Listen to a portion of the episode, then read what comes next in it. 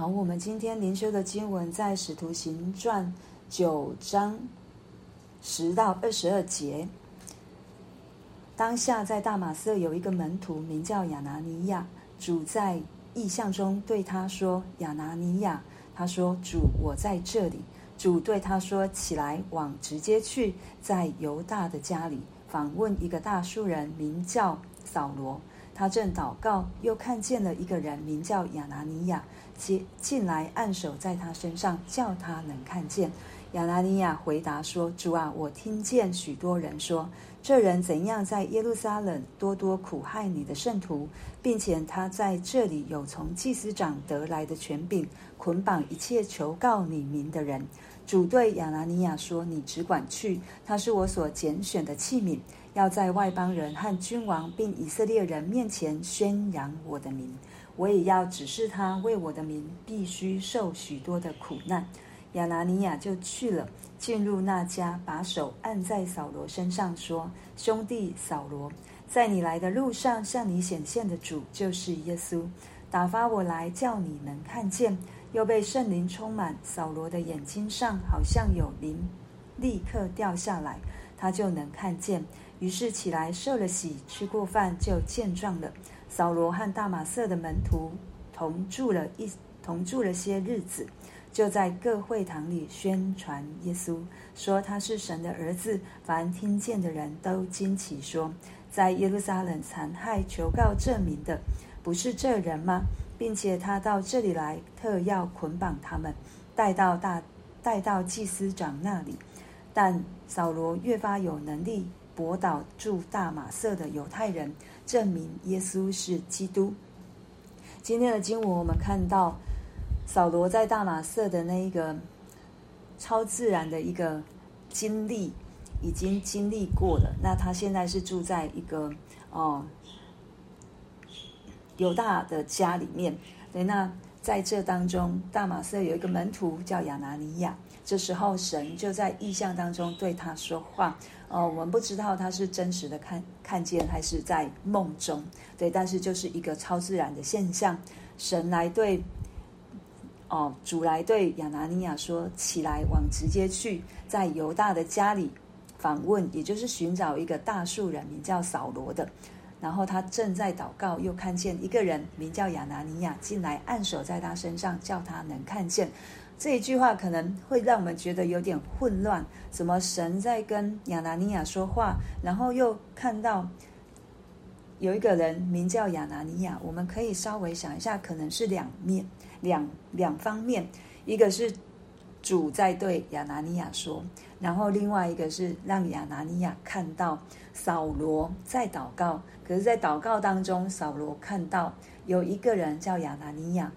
要来为他祷告，叫他能看见，就好像哥尼流一样。对神主对哥尼流，对哥尼流说，也对彼得说。对，那在这当下，我们看到亚拿尼亚他跟主讨论了起来。他说了一件事实，这是事实。主啊，我听见许多人，就是有很多人在逼迫基督徒。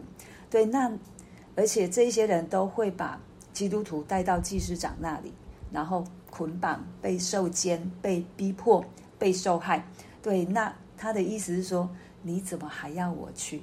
你怎么还要我去？我会不会就遇到什么样的困难，我就不能再为你做其他的事情？可是这时候，主也再一次对亚拿尼亚说，第一次主对他说的时候，起来往直接去，对，这是一个命令句，就起来你要行动。后来。他跟上帝开了一个会讨论的主，最后的定案就是亚拿尼亚，你只管去，他是我所拣选的器皿，要在外邦人和君王并以色列人面前宣扬我的名，我也要指示他为我的名必须受许多的苦难，你只管去，仍旧是命令句。所以，当我们听到神对我们说要我们去的时候，我们的反应是什么呢？我们从亚拿尼亚的一个跟上帝的互动当中，我们可以看到，上帝可以允许我们来跟他说话，来跟他询问那一些我们不明白的状况。但是神不一定会给我们答案，或者是跟亚拿尼，或者是我们所看到的神这么明白的对亚拿尼亚说：“你只管去，他是我所拣选的器皿。”可是我们里面一定会有一个激动，被圣灵激动、被神感动的心。就是我们如果不去做这一件事情，这一件事情常常会浮现起来，让我怎么做都觉得不平安，或者是怎么做都觉得有一件事情我没有完成。对，这就是神要我们去的，要我们去做他所要我们做的事。我们可以来问神为什么，我们可以来跟神说我不明白的地方。但是当主说，主对亚拿尼亚说。你只管去的时候，然后又跟他说：“这是我所拣选的器皿。”有时候我们会被我们自己的框架所限制住，被逼迫、受害，被交在祭司的祭司长的手中，这都是事实。这都是亚拿尼亚及当下的使徒们、门徒们会遇到的状况。但是神会把我们提高一个高度，让我们去看他的心意。他说：“这是我所拣选的器皿，即便是要逼迫我们的人，神都说这是我拣选的器皿，要在外邦人和君王并以色列人面前宣扬我的名。你只管去。”神说了：“你只管去。”有没有现在神在对我们说什么？你只管去。当我们顺服了去做这一件事情，不是我的认为。不是我的以为，而是神知道他要做什么事，也不是对方是怎么样一个人，而是是出于神的拣选。当我们去做了，当我们顺服主去祷告了，当我们顺服主去劝啊去劝告他了，当我们顺服主要我们做的去做在对方身上，至于对方要怎么回应，就在。对方的身上就不在我的身上了，对，这是神在我们身上所放下的。神不会好像说我去传了，对方没有做他要做的事，人就把账归在我们身上，不会，不会。但是如果我那一份我没做，神就会要我们交账了。对，所以当我们听到神要我们做的时候，我们就去做，包括我自己的生命的改变。神让我看到我生命里面有什么地方需要去改变的，当我去做了，我们顺服就蒙福，神一定会做他要做的事情在我们身上。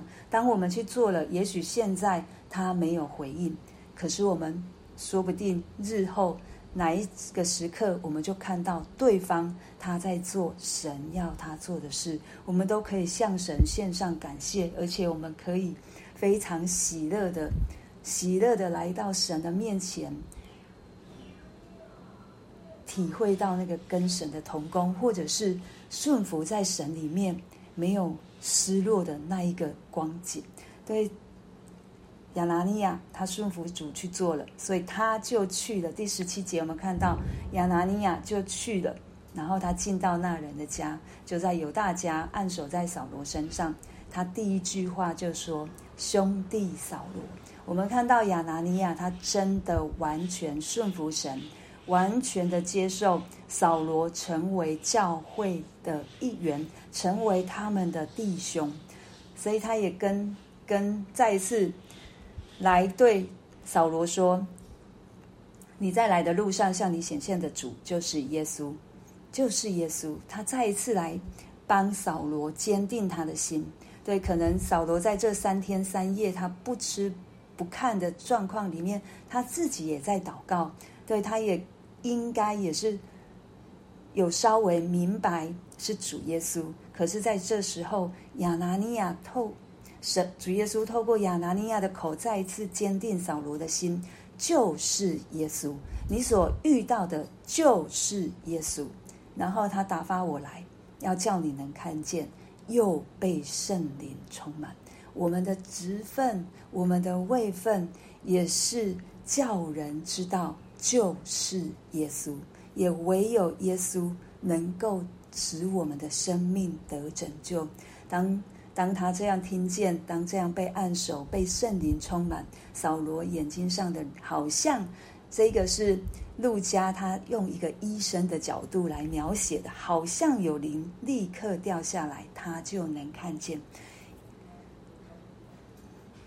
扫罗他之前的看见是出于他自己的自意，是出于他自己觉得这样是对神好。